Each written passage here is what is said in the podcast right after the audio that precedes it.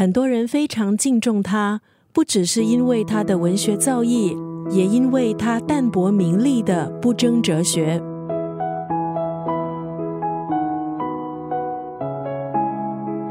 今天在九六三作家语录要分享的是女作家、文学翻译家、外国文学研究家杨绛老师的文字。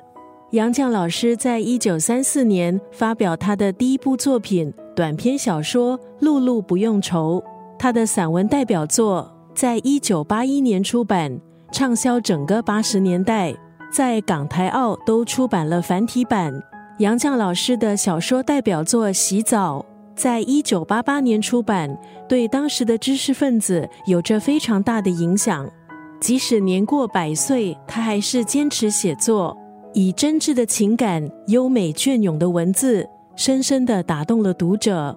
在九十二岁高龄，回忆一家三口在生活中所面对的快乐和艰难。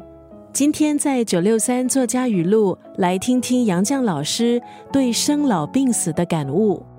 生是在自己的哭声中开始，死是在别人的哭声中结束。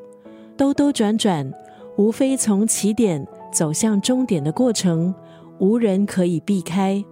相信缅怀任何一位作者的方式，就是打开一本他的书，让他的文字靠近你，温暖你，让杨绛先生在他的文字作品中展现的人性光辉，照亮我们。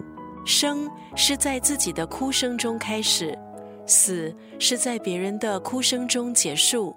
兜兜转转，无非从起点走向终点的过程，无人可以避开。